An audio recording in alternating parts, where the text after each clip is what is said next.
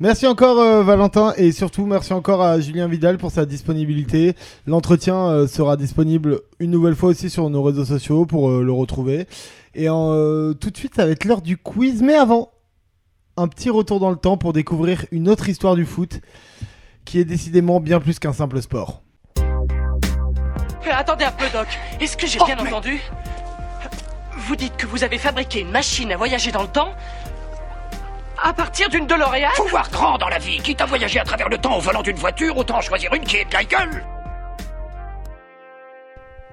Flo, tu voulais nous parler de la place dans le foot, dans la réconciliation de l'Afrique du Sud.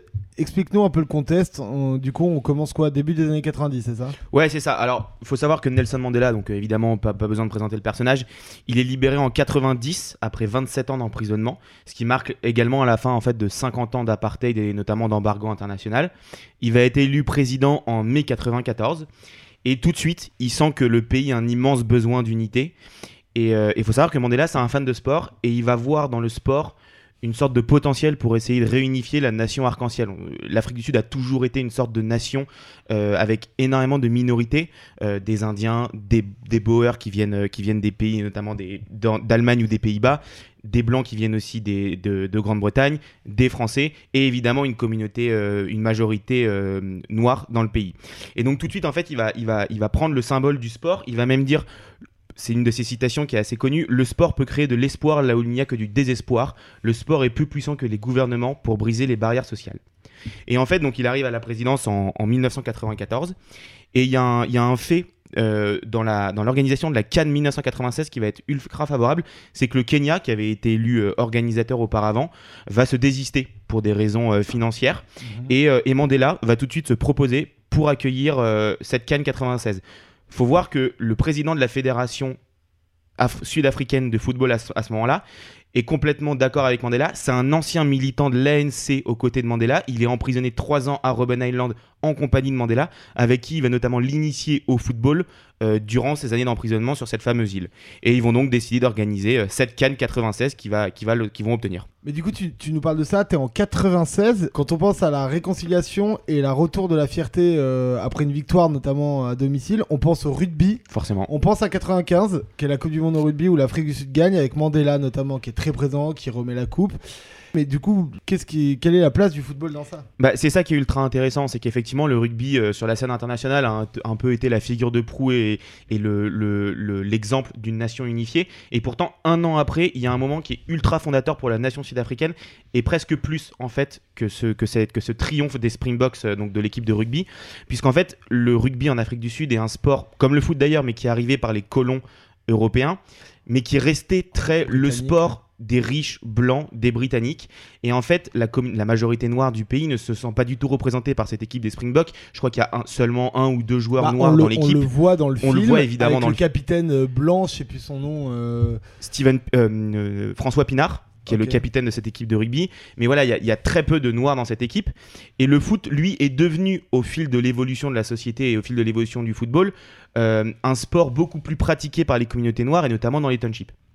Et euh, comment s'organise du coup dans cette nouvelle nation post-apartheid le, le foot?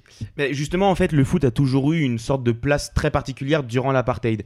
Euh, C'était un petit peu un des seuls endroits, le terrain de foot et le ballon de foot, qui était un partage entre blanc et noir, puisqu'ils jouaient dans un même championnat multiracial. À l'époque, on pouvait même pas monter Ouais. dans le même bus quand on était noir ou blanc. quoi.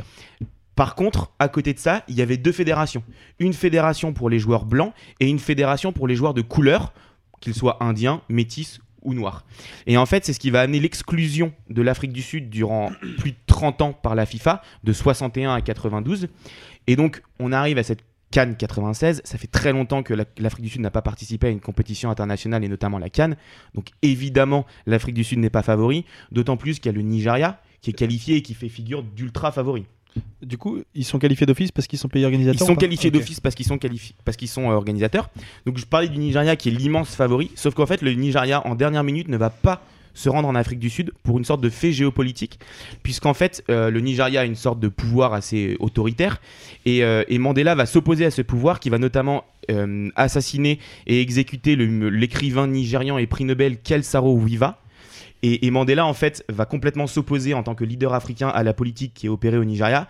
Et le président nigérien va forcer l'équipe à ne pas se rendre à cette Cannes 96. Mais du coup, on commence la compétition, il l'organise, mais on n'attend rien de l'Afrique du Sud parce Ah. que c'est une équipe qui n'existe pas à l'époque. Enfin, Ah mais clairement, même en Afrique du Sud, même les supporters, c'est limite s'ils savent qu'il y a la Cannes 96 qui démarre dans leur pays. Sauf qu'en fait, euh, l'Afrique du Sud, dès le premier match, va battre le Cameroun, qui est alors un des favoris de la compétition. Ils vont finir premier de leur poule devant l'Égypte et le Cameroun, donc. Et tout de suite, Ah ouais. l'engouement, l'en- ouais, ouais, tout de suite, en l'engouement en fait va prendre. Euh, Il y aura plus de 80 000 personnes en moyenne sur tous les matchs des Bafana Bafana à domicile, alors que les autres stades sont terriblement vides. Il y, a des, il y a des matchs qui se disputent, notamment Abedi Pelé qui était alors à Marseille en parle. Euh, il y a des matchs qui disputent devant moins de 80 spectateurs. ouais. Parce que c'est pas du tout un, un peuple qui est, qui est passionné par ça. euh, Non, ils vont se passionner pour leur équipe Ouais, euh, locale, mais ils vont pas se passionner pour, euh, pour les autres équipes. Et, euh, et ils vont donc sortir premier de leur poule. Ils vont affronter l'Algérie en quart de finale. Ils vont gagner 1-0. Et ils vont ensuite écraser le Ghana, justement, d'Abedi Pelé en demi, en gagnant 3-0. Et en fait, petite dédicace du coup à Alexandre, c'est la Tunisie qui va se dresser en finale pour essayer de briser le, le rêve de, Ouais, du peuple. il- euh, Il a combien de vont- nationalités, Ben Yaya Ils vont essayer de briser le. La Tunisie va essayer de briser le rêve de tout un peuple, un peu comme la Nouvelle-Zélande en rugby un an avant. Mais, euh, mais l'enjeu est trop important. Et surtout, un peu comme l'équipe de rugby, Mandela va rendre visite aux joueurs la veille de la finale. Et tous les joueurs vont décrire ce moment comme une sorte de, de moment mystique où Mandela va leur transmettre une magie qui est décrite par, par certains joueurs comme une sorte de sentiment d'invincibilité. Ils sont vraiment euh, épris d'une mission pour le peuple. Et en plus, la finale a lieu euh, en plein cœur de Soweto, dans le Soccer City de Johannesburg. Et, euh, et en fait, le pouvoir, qui est très euh, au fait que le, le foot appartient au peuple, contrairement au rugby, va ouvrir les portes du stade, qui doit accueillir en théorie 80 000 spectateurs, pour qu'il y ait finalement plus de 92 000 spectateurs, et notamment des personnes qui viennent des townships et de Soweto.